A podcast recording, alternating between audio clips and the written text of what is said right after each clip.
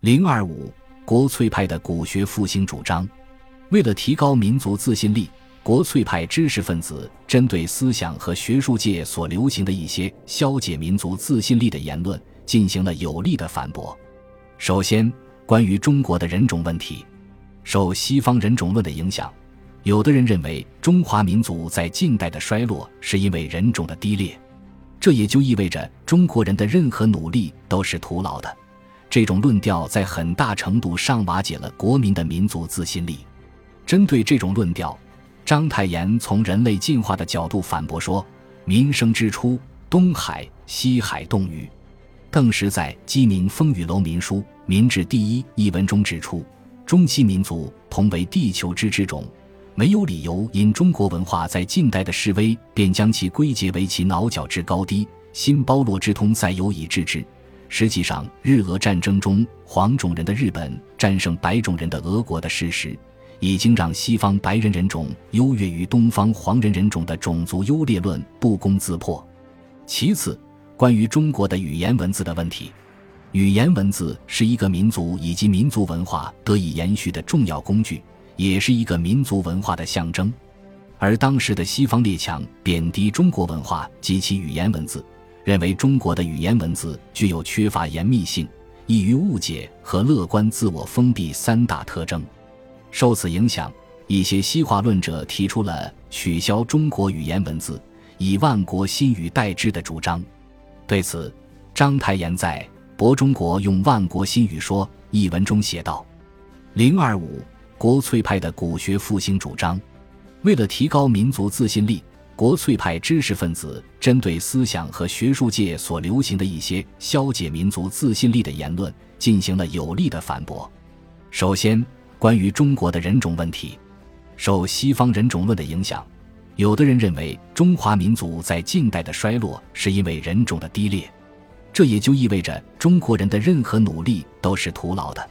这种论调在很大程度上瓦解了国民的民族自信力。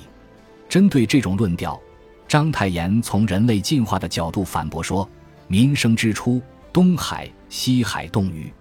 邓石在《鸡鸣风雨楼民书·民志第一》一文中指出：“中西民族同为地球之之种，没有理由因中国文化在近代的式微，便将其归结为其脑角之高低、新包络之通塞有以治之。实际上，日俄战争中黄种人的日本战胜白种人的俄国的事实。”已经让西方白人人种优越于东方黄人人种的种族优劣论不攻自破。其次，关于中国的语言文字的问题，语言文字是一个民族以及民族文化得以延续的重要工具，也是一个民族文化的象征。而当时的西方列强贬低中国文化及其语言文字，认为中国的语言文字具有缺乏严密性、易于误解和乐观自我封闭三大特征。受此影响，一些西化论者提出了取消中国语言文字，以万国新语代之的主张。对此，章太炎在《博中国用万国新语说》一文中写道：“零二五，国粹派的古学复兴主张，为了提高民族自信力，国粹派知识分子针对思想和学术界所流行的一些消解民族自信力的言论进行了有力的反驳。首先，关于中国的人种问题，受西方人种论的影响，有的人认为中华民族在近代的衰落是因为人种的低劣，这也就意味着中国人的任何努力都是徒劳的。这种论调在很大程度上瓦解了国民的民族自信力。针对这种论调，章太炎从人类进化的角度反驳说：“民生之初，东海、西海冻雨。”邓石在《鸡鸣风雨楼民书·民志第一》一文中指出：“中西民族同为地球之之种，没有理由因中国文化在近代的式微，便将其归结为其脑角之高低、新包络之通塞有以治之。实际上，日俄战争中黄种人的日本战胜白种人的俄国的事实，已经让西方白人人种优越于东方黄人人种的种族优劣论不攻自破。其次。”关于中国的语言文字的问题，语言文字是一个民族以及民族文化得以延续的重要工具，也是一个民族文化的象征。而当时的西方列强贬低中国文化及其语言文字，认为中国的语言文字具有缺乏严密性、易于误解和乐观自我封闭三大特征。受此影响，一些西化论者提出了取消中国语言文字，以万国新语代之的主张。对此，章太炎在《博中国用万国新语说》一文中写道：“零二五，国粹派的古学复兴主张，为了提高民族自信力。”国粹派知识分子针对思想和学术界所流行的一些消解民族自信力的言论进行了有力的反驳。首先，关于中国的人种问题，受西方人种论的影响，有的人认为中华民族在近代的衰落是因为人种的低劣，这也就意味着中国人的任何努力都是徒劳的。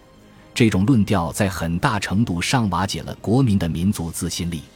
针对这种论调。章太炎从人类进化的角度反驳说：“民生之初，东海、西海冻鱼。”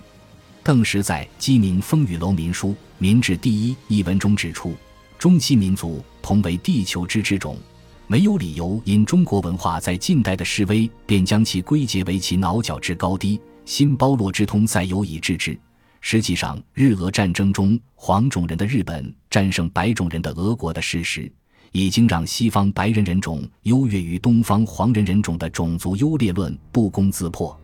其次，关于中国的语言文字的问题，语言文字是一个民族以及民族文化得以延续的重要工具，也是一个民族文化的象征。而当时的西方列强贬低中国文化及其语言文字，认为中国的语言文字具有缺乏严密性、易于误解和乐观自我封闭三大特征。受此影响，一些西化论者提出了取消中国语言文字，以万国新语代之的主张。对此，章太炎在《博中国用万国新语说》一文中写道：“零二五，国粹派的古学复兴主张，为了提高民族自信力，国粹派知识分子针对思想和学术界所流行的一些消解民族自信力的言论进行了有力的反驳。首先，关于中国的人种问题，受西方人种论的影响，有的人认为中华民族在近代的衰落是因为人种的低劣，这也就意味着中国人的任何努力都是徒劳的。这种论调在很大程度上瓦解了国民的民族自信力。针对这种论调，章太炎从人类进化的角度反驳说：“民生之初，东海、西海冻鱼。”邓石在《鸡鸣风雨楼民书·民治第一》一文中指出，中西民族同为地球之之种，没有理由因中国文化在近代的式微，便将其归结为其脑角之高低、新包络之通塞有以治之。实际上，日俄战争中黄种人的日本战胜白种人的俄国的事实，已经让西方白人人种优越于东方黄人人种的种族优劣论不攻自破。其次，关于中国的语言文字的问题，语言文字是一个民族以及民族文化得以延续的重要工具，也是一个民族文化的象征。而当时的西方列强贬低中国文化及其语言文字，认为中国的语言文字具有缺乏严密性、易于误解和乐观自我封闭三大特征。受此影响，一些西化论者提出了取消中国语言文字，以万国新语代之的主张。对此，章太炎在《博中国用万国新语说》一文中写道：“零二五，国粹派的古学复兴主张，为了提高民族自信力，国粹派知识分子针对思想和学术界所流行的一些消解民族自信力的言论进行了有力的反驳。首先，关于中国的人种问题，受西方人种论的影响。”有的人认为中华民族在近代的衰落是因为人种的低劣，这也就意味着中国人的任何努力都是徒劳的。这种论调在很大程度上瓦解了国民的民族自信力。针对这种论调，章太炎从人类进化的角度反驳说：“民生之初，东海、西海冻鱼。”邓石在《鸡鸣风雨楼民书·民志第一》一文中指出，中西民族同为地球之之种。没有理由因中国文化在近代的式微，便将其归结为其脑角之高低、新包络之通塞有以治之。实际上，日俄战争中黄种人的日本战胜白种人的俄国的事实，已经让西方白人人种优越于东方黄人人种的种族优劣论不攻自破。其次，关于中国的语言文字的问题，语言文字是一个民族以及民族文化得以延续的重要工具，也是一个民族文化的象征。而当时的西方列强贬低中国文化及其语言文字，认为中国的语言文字具有缺乏严密性、易于误解和乐观自我封闭三大特征。受此影响，一些西化论者提出了取消中国语言文字，以万国新语代之的主张。对此，章太炎在《博中国用万国新语说》一文中写道：“零二五，国粹派的古学复兴主张，